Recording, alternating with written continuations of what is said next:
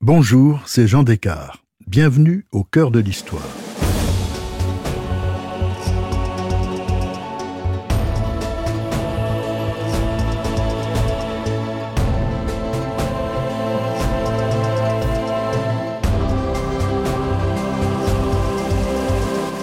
Aujourd'hui, j'inaugure une série de cinq récits sur le thème des conseillers de l'ombre qui ont influencé les puissants. Dans ce premier épisode en deux volets, je vous raconte l'énigme Raspoutine. Parmi tous les personnages qui ont joué un rôle controversé auprès des souverains, le nom de Raspoutine est l'un des plus légendaires. Il est indissociable de celui de Nicolas II, dernier tsar de Russie, et de son épouse Alexandra. Était-il simplement un magnétiseur exceptionnel, capable de soulager le petit tsarevitch Alexis, hémophile? Était-il un homme de Dieu, sincère mais débauché, était-il un manipulateur se mêlant de politique dans une période particulièrement troublée? Sans doute un peu tout cela en même temps. Le fait est que l'on ne peut évoquer la fin de l'Empire russe et de la famille impériale sans que l'ombre puissante de Raspoutine ne plane sur cette tragédie.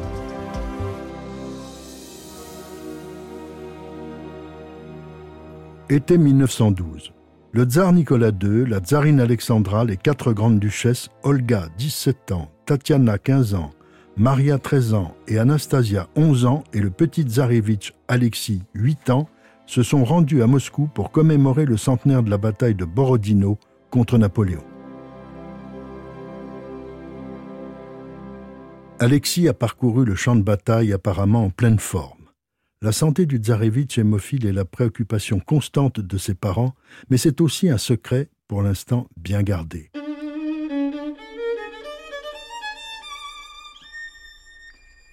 Après ces festivités, fin septembre, comme chaque année, le tsar et sa famille se rendent dans leur propriété de chasse en Pologne, à Spala. Pendant que le tsar et sa suite chassent les bisons, les cerfs, les élans et les sangliers, Alexis joue dans le parc avec l'intendant au bord de l'étang. C'est en voulant sauter sur son bateau que l'enfant fait un faux pas et se cogne la jambe gauche. C'est le début de la plus grave crise d'hémophilie qui ait frappé le petit Tsarevitch. Il se plaint d'abord de quelques douleurs, mais le 2 octobre, après une promenade en calèche avec sa mère, le mal s'amplifie. Un énorme hématome se forme au niveau de sa hanche. La douleur est terrible. L'héritier a 39 de fièvre. Le docteur Botkin, médecin de la cour, est dépassé. Il fait venir des spécialistes de Saint-Pétersbourg. La tsarine Alexandra est horrifiée par l'état de son fils, mais surtout par l'absence du seul homme capable de le soulager, voire de le sauver, Raspoutine. L'ami est en effet très loin dans sa Sibérie natale. Il a regagné son village de Pokrovskoye. Le 9 octobre, la situation semblant désespérée, le tsar décide de rendre officielle la maladie de son fils. C'est alors qu'Alexandra envoie un télégramme à Raspoutine, le suppliant d'intercéder pour son Alexis mourant.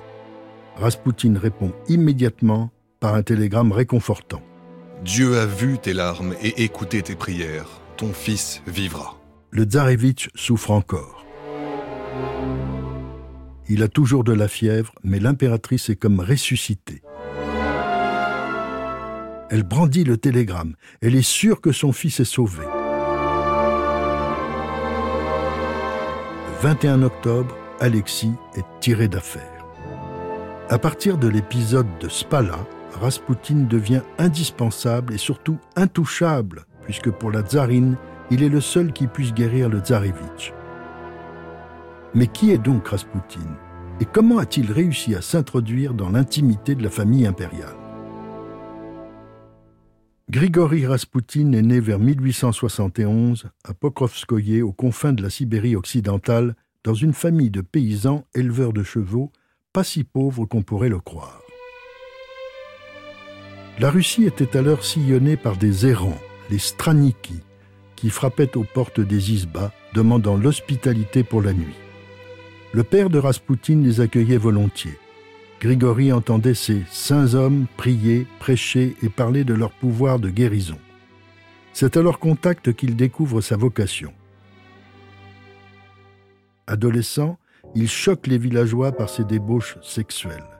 À 19 ans, dans une fête au monastère d'Abalak, il rencontre une jeune fille qui deviendra sa femme, Praskovia Dubrovina. Une fois marié, il s'installe dans la maison des parents de Grigory.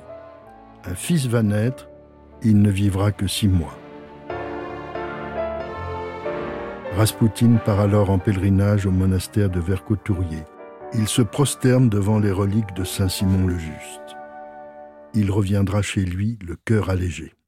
Peu de temps après, Grigory décide de partir pour le mont Athos, en Grèce. Pendant trois ans, il parcourt des milliers de kilomètres de steppes et de forêts avant d'atteindre le pays. Mais le mont Athos ne lui convient pas. Il rentre. Il s'arrête plusieurs fois dans des lieux saints. Il rencontre des flagellants, une sorte de secte plutôt sadomasochiste à tendance érotique. Quand il revient chez lui, il déclare qu'il est devenu un starets, c'est-à-dire un homme de Dieu. Entre 1896 et 1900, il a une vie familiale normale. Sa femme lui donne trois enfants, deux filles et un fils. Les villageois viennent l'écouter le soir. Il transforme sa cave en oratoire, mais les autorités religieuses locales ne l'aiment pas.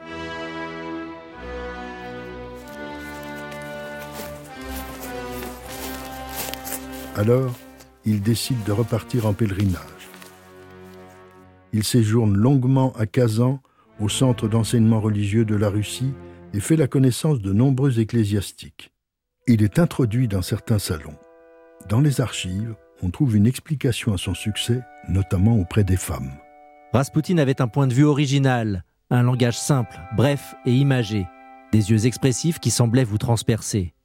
Et le fait que le starets avait, dans une certaine mesure, le don d'hypnotiser ceux qui l'approchaient. De 15 ans, Rasputin retourne à Pokrovskoye en 1903. Mais la renommée qu'il y avait acquise est parvenue à Saint-Pétersbourg et l'inspecteur de l'académie religieuse de la capitale, l'évêque Théophane, annonce En Sibérie était apparu un prophète, un homme d'une clairvoyance divine, un ascète, un faiseur de miracles du nom de Grigory. Au printemps 1903, Raspoutine arrive à Saint-Pétersbourg. L'évêque Théophane le loge chez lui. Le Starets fait aussi la conquête de l'évêque Hermogène et même du père Jean de Kronstadt, qui avait marié le tsar Nicolas II et Alexandra au palais d'hiver. Très rapidement, Raspoutine devient la coqueluche de Saint-Pétersbourg. Ses soutiens les plus efficaces sont deux filles du roi Nicolas de Monténégro, Anastasia qui a épousé le grand-duc Nicolas de Russie, futur général en chef des armées impériales en 1914, et Militza qui a épousé le frère de Nicolas, le grand-duc Pierre. Les princesses noires, ainsi surnommées tant pour la couleur de leurs cheveux que pour leur goût du spiritisme, reçoivent Raspoutine chez elles et le présentent au tout Saint-Pétersbourg. Le 17 novembre 1905, Nicolas II écrit dans son journal Nous avons bu le thé chez Anastasia et Milisa. Nous avons fait la connaissance d'un homme de Dieu de la province de Tobolsk. C'est la première rencontre du couple impérial avec Raspoutine. Elle a lieu dans une période difficile après la guerre perdue contre le Japon, la mutinerie du cuirassé Potemkin et avant la terrible journée dite du Dimanche Rouge de décembre 1905.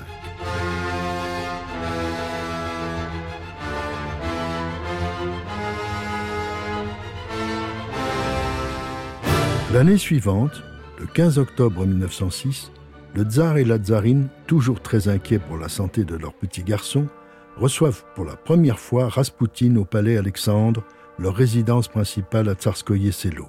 Raspoutine y rencontre aussi les quatre grandes duchesses et le petit Alexis. Très observateur, Raspoutine a remarqué le regard inquiet de la tsarine vers son fils. Il sait scruter les âmes et les douleurs. Il bénit la famille impériale avant de partir.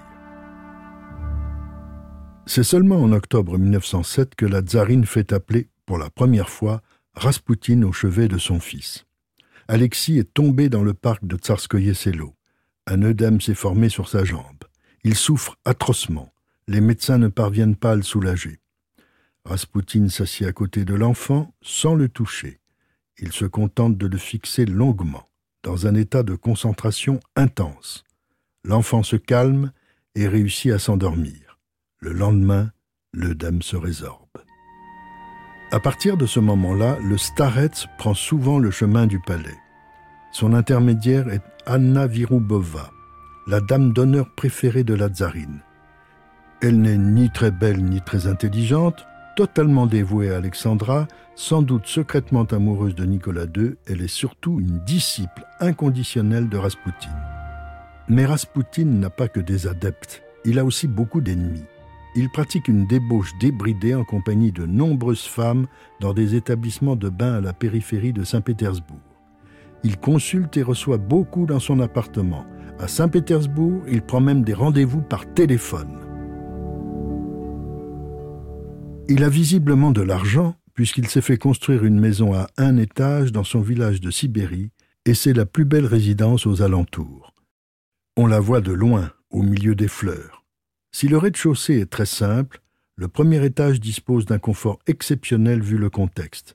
Un piano, un sofa, un lustre, des chaises viennoises et même un gramophone. Cette description, on la doit à l'évêque Théophane, que tout ce luxe a choqué lorsqu'il a séjourné chez Raspoutine 15 jours à l'été 1909. L'Église orthodoxe commence à s'inquiéter de la vraie nature de Raspoutine. Théophane lance une campagne de presse contre lui, mettant en doute sa foi orthodoxe. Un autre ami de Raspoutine, le pope Iliodore, à qui Grigory a sauvé la mise à plusieurs reprises après des prêches un peu trop anti-gouvernementaux, va aussi le trahir. Alors qu'il séjourne chez Raspoutine à Prokofskoye, celui-ci se vante auprès de son invité et ami de sa proximité avec la famille impériale. Il lui montre de nombreuses lettres de la tsarine et de ses filles, des missives naïves mais très affectueuses. Il les vole et s'en servira plus tard pour déstabiliser le Starets et la famille impériale. Le comportement de Raspoutine alarme aussi le Premier ministre Stolypine, qui ose mettre en garde Nicolas II contre la fréquentation de cet individu peu recommandable. Le tsar, qui n'aimait pas beaucoup cet homme talentueux dont il était certainement un peu jaloux, ne tient aucun compte de cet avertissement.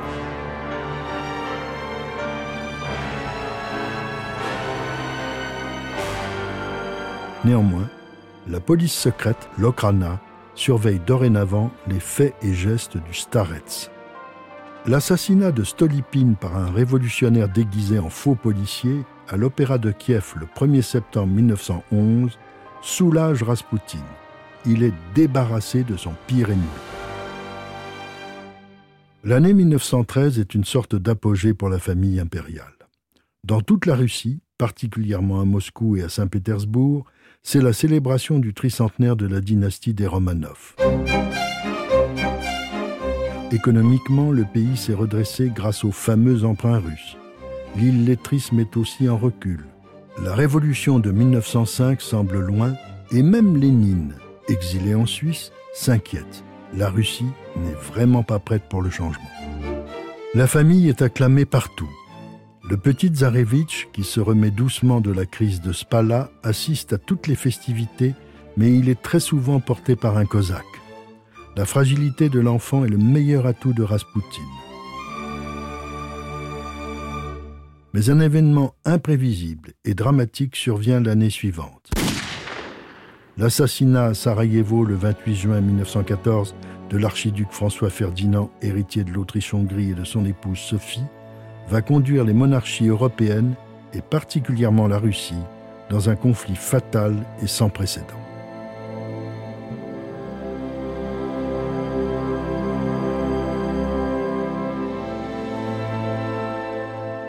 Il se passe un mois entre l'attentat de Sarajevo et la déclaration de guerre de l'Allemagne à la Russie, le 1er août 1914. Durant ce moment historique, une fois encore, Raspoutine n'est pas à Saint-Pétersbourg. Il a été poignardé par une femme dans son village et il se remet de ses blessures. Malgré ses nombreux ennemis, c'est la première fois qu'il est visé directement par un attentat. Violemment opposé à la guerre, il livre alors une prophétie qu'il envoie au tsar. Cher ami, je te répéterai encore une fois ce que je t'ai dit. Un nuage menaçant s'étend sur la Russie. Malheur, souffrances innombrables. Il fait sombre et on ne voit pas d'éclaircie. Une mer de larmes, mer sans limite. Quant au sang, il n'y a pas de mots, l'horreur est indescriptible. On veut la guerre, mais probablement on ne comprend pas que c'est la perdition.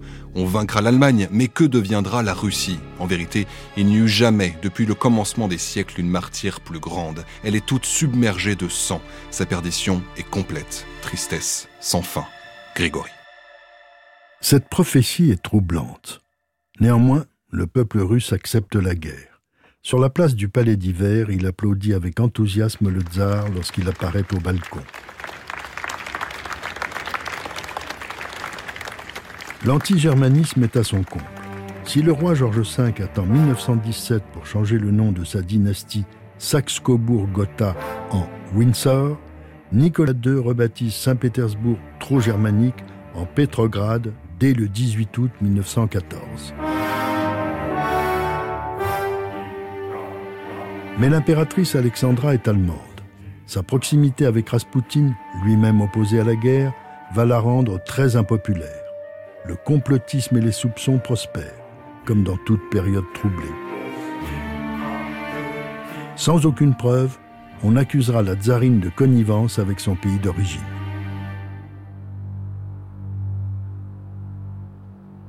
Les offensives du début de la guerre sont favorables à la Russie, notamment en Poméranie. Guillaume II est obligé de débloquer des troupes du front de l'Ouest vers celui de l'Est.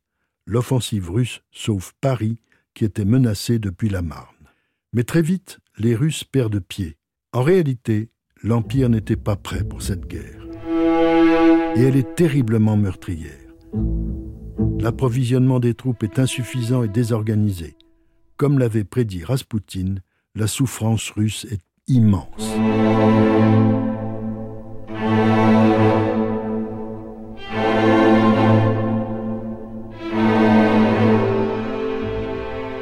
Ce temps, à Petrograd, la tsarine et ses filles aînées se transforment en infirmières.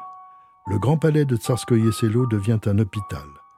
Dans une ville vidée de ses hommes, Raspoutine, lui, continue ses débauches sans limite.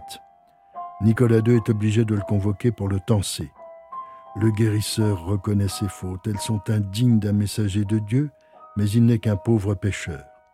S'il peut soulager les autres, il est incapable de se guérir lui-même, dit-il. Une fois de plus, le tsar et la tsarine le pardonnent. La guerre tourne mal pour la Russie. Après la grande retraite de 1915, le tsar décide de prendre la tête de ses armées, limogeant son oncle, le très populaire grand-duc Nicolas. Raspoutine considère que c'est une faute. Alexandre Sumpf explique l'attitude du tsar dans le livre qu'il a consacré aux starets. Il en allait du sort de la nation et du destin de la dynastie. Et ce geste apparaît aussi comme le point final, logique, de l'illusion d'une proximité familière, d'une alliance mystique entre le peuple et le tsar. En portant l'uniforme et en vivant la vie militaire sur le front, loin des siens qu'il chérit si fort, Nicolas partage désormais, au moins sur le plan symbolique, le quotidien des 13 millions de mobilisés. Désormais, le tsar vit principalement au grand quartier général de Mogilev. Le petit tsarevitch le rejoindra, parfois pour de longs séjours, portant lui aussi l'uniforme et ravi de cette proximité avec son père et les militaires. Les grandes duchesses et l'impératrice, lorsqu'elle n'est pas trop fatiguée, viendront elles aussi. Il existe des photos un peu surréalistes où on les voit au milieu des champs, comme s'il s'agissait d'un pique-nique dans une atmosphère champêtre qui contraste avec la réalité d'une guerre de plus en plus difficile. Une hémorragie nasale exige le rapatriement d'Alexis par train à Tsarskoye Selo, à 800 km de Mogilev. Une fois de plus, la tsarine appelle Raspoutine. Une fois de plus, Raspoutine guérit l'enfant. Alexandra est de plus en plus dépendante du Starets. Il va désormais se mêler de la politique de l'Empire.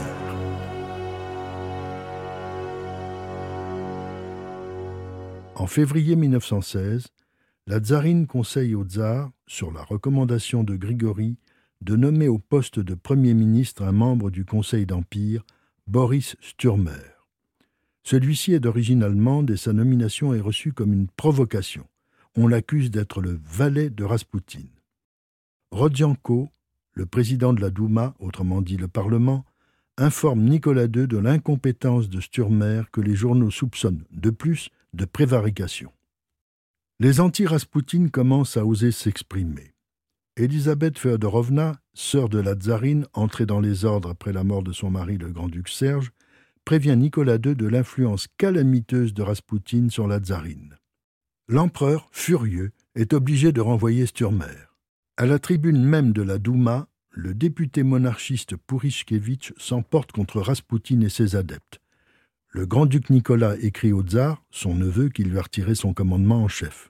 Il n'est pas en ton pouvoir d'écarter de ton épouse bien-aimée, mais égarer des influences qui s'exercent sur elle. Tu devrais au moins te garder toi-même des interventions systématiques qui se produisent par son intermédiaire. Bref, en cette fin d'année 1916, l'opinion générale à Petrograd est qu'il faut se débarrasser de Raspoutine.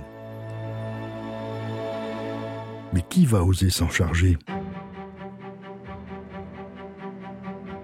Le prince Félix Yusupov est l'héritier d'une des familles les plus riches de Russie.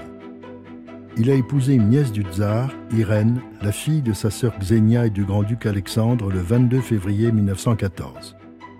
Mais avant cette union, le prince Yusupov avait une réputation sulfureuse. Il adorait se déguiser en femme, parer des bijoux de sa mère. Son mariage, si près de la couronne, avait mis fin à ses extravagances.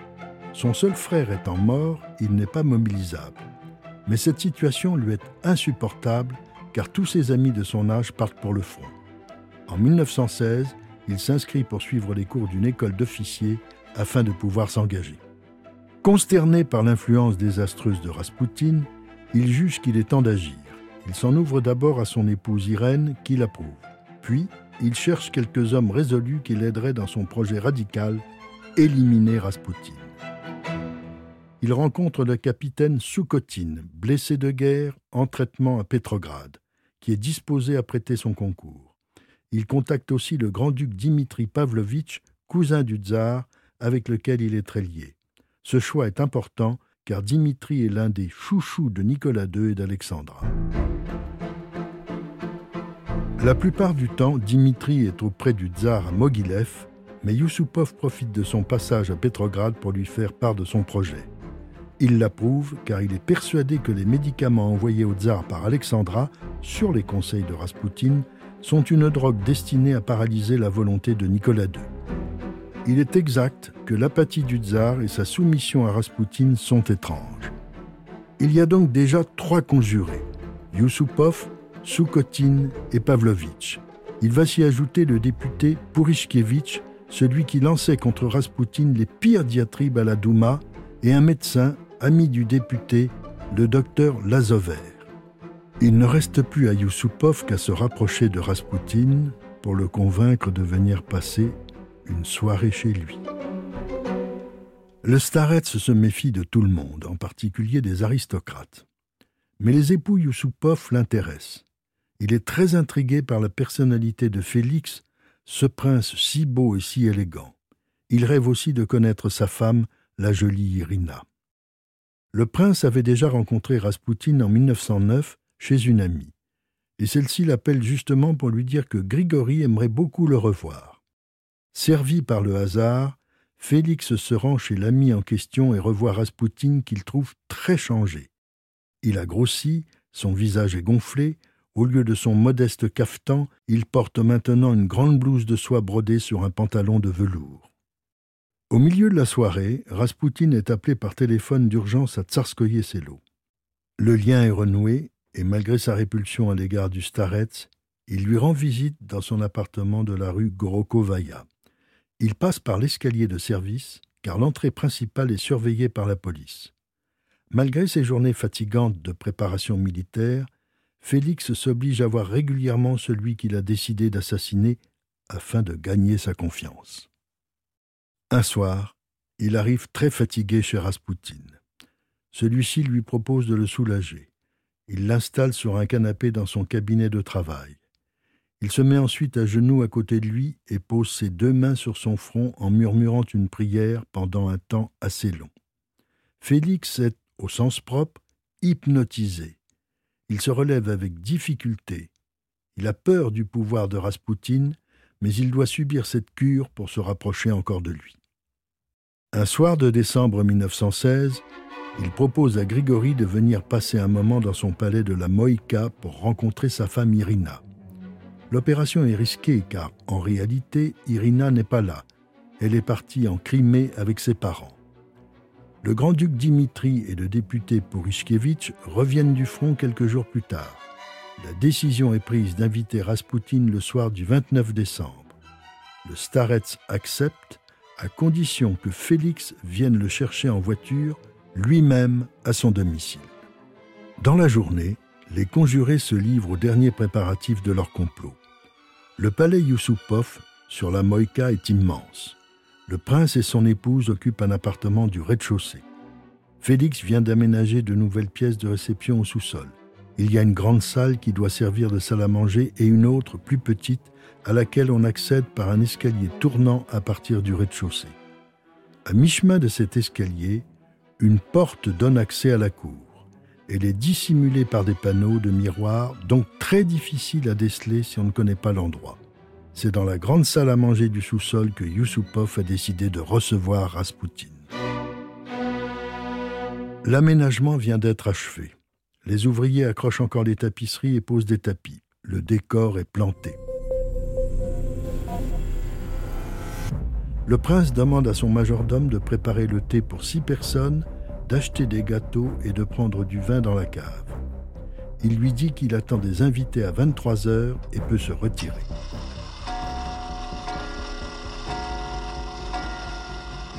À 11 heures du soir, tout est prêt dans l'appartement du sous-sol, confortablement meublé et éclairé. Le samovar fume sur la table, gâteaux et friandises sont sur des plateaux, ainsi que des bouteilles de vin de Crimée. Les conjurés se retrouvent.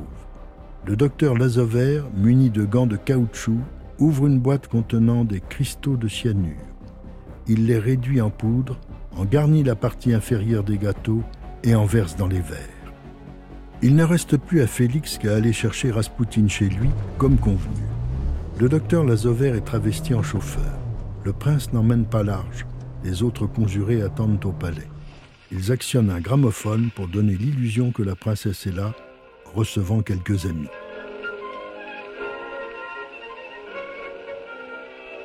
La soirée sera longue.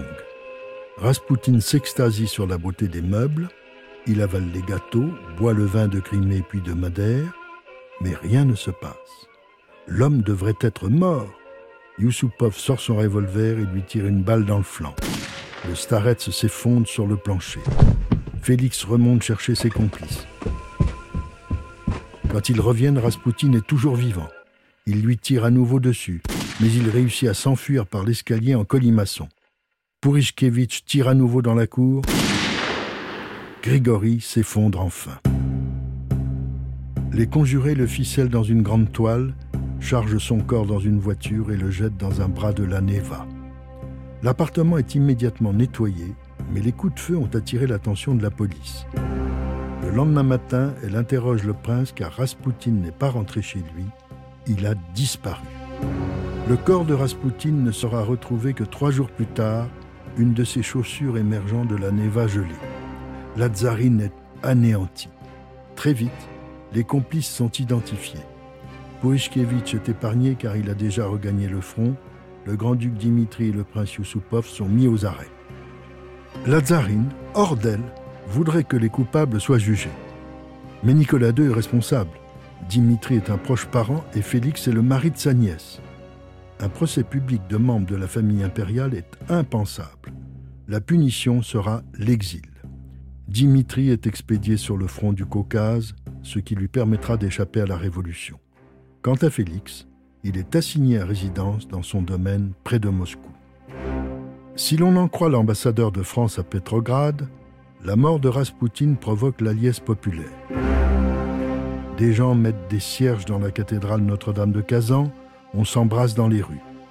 Le corps de Raspoutine sera inhumé de nuit dans le parc de Tsarskoye Selo en présence de toute la famille impériale. Avant de partir pour le palais Yusupov, Raspoutine aurait écrit une lettre dans laquelle il s'adressait au tsar. Si je suis tué par des hommes du peuple, par mes frères, toi, tsar Nicolas, tu vivras. Tu resteras sur le trône et tes enfants vivront. Si je suis tué par des seigneurs, des aristocrates, mon sang coulera sur toute la Russie. Toi et tes enfants ne vivrez pas plus de deux ans, la Russie basculera et sera vaincue. Trois mois plus tard, la révolution éclate à Pétrograd.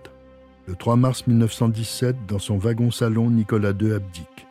La famille impériale est assignée à résidence à Tsarskoye Selo jusqu'au 31 juillet 1917. Après, ce sera la Sibérie, Tobolsk, puis Ekaterinbourg, où dans la nuit du 17 juillet 1918, la famille impériale sera exécutée par les bolcheviks. Un bain de sang, comme l'avait prédit Raspoutine.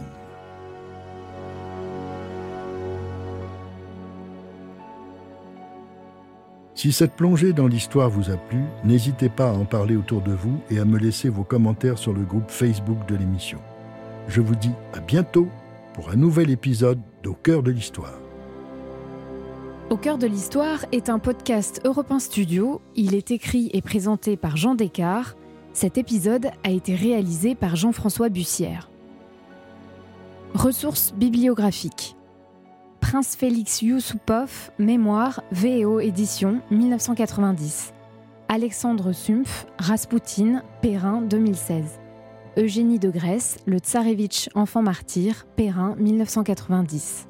Jean Descartes, Nicolas II et Alexandra de Russie, une tragédie impériale, Perrin 2015.